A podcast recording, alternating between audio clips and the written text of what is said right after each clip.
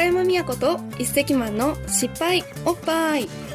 この番組はみんなが恐れてやまない失敗を愛してやまないおっぱいに変えようというコンセプトのもとマラソン食音楽などアクティブに活動しインスタフォロワー数6万人のタレントでモデルの高山美也子と大手メーカーから政府のプロジェクト海外から宇宙ビジネスまで幅広くコンセプトメイキングしているコンセプターの戸所一石が毎回豪華なゲストを呼んで成長成功には必要不可欠な失敗とおっぱいを語ります。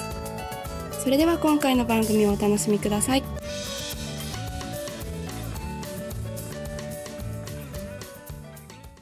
2回目の、始まって2回目のゲストぐらいの時に、すっごい若い女の子が来てくれて、か多分、緊張してたんだと思う。うんわかる。そして私が、あの、SNS 専門家だって言うから、うんあの、SNS って何の略なんですかって言ったんですよ。本当に知らなくて、私。あんまり本当そういうの疎いから、SNS ってそれは何の略？したら彼女が、知りませんみたいな。知っとかなきゃダメでしょみたいな。そういうのを生でこう、墓穴漏らしちゃったりとかすると、本当ごめんとか思う。その、来てもらったのに、本当申し訳ないことしたみたいな。私の無邪気な質問が。いやでも、そこは間違いないと思ういや、ね。緊張してたんだと思うんです。いやでもさっき植木職人って聞いた時に、俺も植木職人というかバイトしてたことがあって、でもそんな人がいきなりラジオに出るわけじゃん。絶対もう、もうなんか動けないよね。しかもまだなんかこう喋りながらだったらいいんだけど、さっきのこうなんかカモンみたいな感じで、あの、カメラさんとかすげえ上手くて、なんか、そこでブワーって喋られると、なんかもうこれにはついていけないみたいな。言っちゃうのか。そう。だからなんか業界みたいな感覚があって、あれは結構ね、きついなと思いながら。でもすごい、あれはすごい面白くて、もともと人と会うのがすごく好きだったから、その、それがやっぱりメインですごく好きで、特にあのコーナーは、なんかこう、プロが来てくれるでしょ、いろんな専門家だったり、うんうん。この間はお弁当とか作ってくれたり、うんお弁当の時も人面白かった。そう。でもすごい素敵なこと。大体ああいう人たちだったり、こう極めてる人たちってなんかい、共通の言語みたいのがない。うんあるあるあるあるあるある。そそれを、あ、この人からもこの言葉出てきたみたいな。ああ、なるほど。この人もこんなこと言った。あいいんだ、これで、みたいなのが、私の中でコンパイルされてくるん。ですよ。うん、うん、それが楽しくて楽しくて、誰も気づいてないと思うんですけど。そのトークの中にトークの中に。でももしかしたらリスナーは気づいてるかも。気づなんか、そうそう、うん。同じその空気感っていうか、うんうんうん。多分毎回聞いててもその違和感を、そのジャンルが違う人、めっちゃオタクみたいだけどさ、結構聞いてるから、多分毎回違ってもそんなに、ジャンルが違うとちょっと違和感感じるじゃん。でも耳からそんなに違和感感じないのは、多分同じシンパシーの中で話してたりとか、会話の温度がそんなにいつも変わってないから、常に熱いの。熱いしテンポもいいし、ってことは多分、その、聞き手がちゃんと相手の人のキャッチボールの、ななんだろうな、テンポをコントロールしないとそういう風にならないから、あお話聞くの上手だなって思う。いやーもう失敗、それこそ本当に、あの、この質問の方が先だったんじゃないのとかやっぱり聞きやすいのってこうだったよねとか、もう私とかもこれ聞きたいとかになると、もうすぐ行っちゃうから、ああ、めっちゃ飛ばしちゃったみたいな。そう。で、ゲストの人はさ、なんか次順番でこれ来るっていうの知ってるからさ、みんな目が点になってるとかする。ごめんとか思うけど、ああと思って、わかる。本当そう。でもなんかこう、ラジオもやってて楽しいですよ。あの、やっぱ生でうん、こう、みんなが聞いてくれ、なんか、一番楽しいのは嬉しいなと思うのは、こう、やっぱり会った時にラジオ聞いてますよって言われると、やっぱり、やっぱ自分が今挑戦してる場なので、洋服だと、台本持たずに何でも喋れるんですよ。うんなんか昨日みたいなプレゼンテーションとか、頭の中にあることだから。うんうんでも、そうじゃないものを情報として伝えるって、やっぱ言葉の勉強になりますね、すごい。で昨日のプレゼンはあんまり緊張してなかったの？あれって緊張し、緊張はしないですね、昨日は。ああいうのは、自分のそのまんまを出す場所だからってことでしょ、むしろなんか、誇張して言い過ぎることを気をつけます。やっぱ今の時代すぐあパラパラパラってニュースになるから、結構私大きく言うことが多い。俺も。そう、なんか。言っちゃうよね。言っちゃうよね。わかるわかるわかる。なんだろう、あれ。虚言じゃないんですけど。けど盛り上がっちゃって、あ、多分これ言い過ぎてるって思って、でもみんなそれを、それとと取るから、あ、違うのってなっても多分ね、遅いの、それ。そうそう。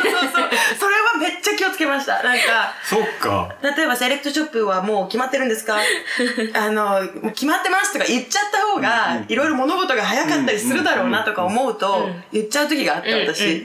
あの、それとかを気をつけました。正しい情報だけを皆様に。でも一応もうやってくれるみたいなのもね、あるんだけど、みたいなね。別にね、こういう生活だとね、そうでもち今と、今ローンチしてるし。でもこれからなんかこう、こういうテロップで、なんか2割減で聞いてくださいみたいな。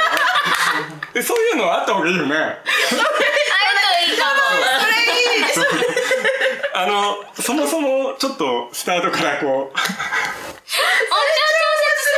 いにね。そうそうそうそうそう。ちょっとなんか、虚言レベル2ぐらい。ラッシュ炊きすぎなんで、なんか気をつけてくださいっていうのと同じような。めっちゃ世界観だ。うんめっちゃ面白い。それ面白い。必要だよね。それいいと思いますよ。だから今誇張すんのと、そのナチュラルでいるって、ナチュラルに誇張してるから違うような気がしていて、なんかさっき言ったやっぱファッションって余裕がないと買えないじゃない。だから、その、なんか貧困なところとか戦争してるところの国の人たちは洋服買う余裕がないから、やっぱその余裕を買う、余裕があるから買える幸せってあるのに、なんか今のデザイナーも買う人も、もしかしたら半期に一回買わなきゃいけないとか、なんか新しいものを作らなきゃいけないっていう、なんか、縛られてるファッションに関わってる人がすごい今多いような気がしてて、今回マリエちゃんがこう出した、なんかあのナチュラル感とか、少し抜きがある感じっていうのは、なんか、新しい何か一歩をこうなんか踏み出すような気がしていて、うんだからそうそのなんかやっぱりおしゃれだと思っていてそのおしゃれその余裕感とかっておしゃれかっこいいことよりシャレの方がすごく大事というか、なんかこうトンチが効いたなんか余裕感っていうのを最後こうちょっと整えてあげるぐらいの感覚がその今回のね、うん。あのブランドにはあるんですよ。嬉しい。だからなんか、ついつい、あれなんでみたいな、ここで終わっちゃうのみたいな、そこの先は一緒になんか、ちょっと考えてみてみたいな余力があるから、なんか教育にもつながるというか、ファッションってそこが結構中心にあるような気がするんだよね。なんかアパレルだけじゃなくて、どの業界にもファッション業界ってあるような気がしてて。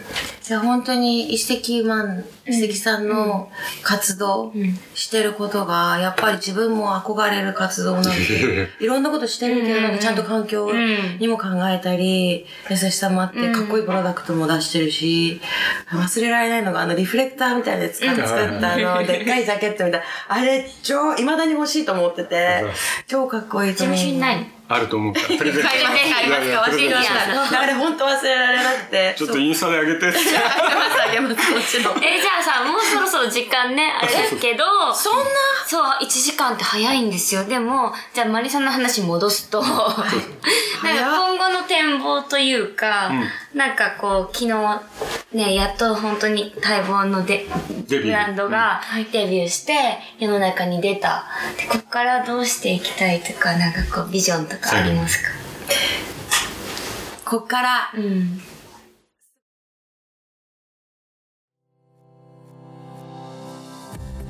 本日の番組はいかがでしたか？失敗おっぱいでは皆さんの失敗談を募集中です番組で採用された方には番組オリジナルのおっぱいステッカーをプレゼントしています。この番組はプロデュースバイウィルスでお送りいたしました。ウィルスは未来の常識は今の非常識からしか生まれない。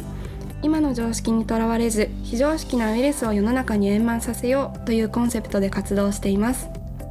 ウェブ検索で w i l l s w o r k s ウィルス .works と検索していただきウィルス公式サイトの失敗おっぱいのコーナーより皆さんの投稿をお待ちしています。それでは次回の番組を楽しみにお待ちください。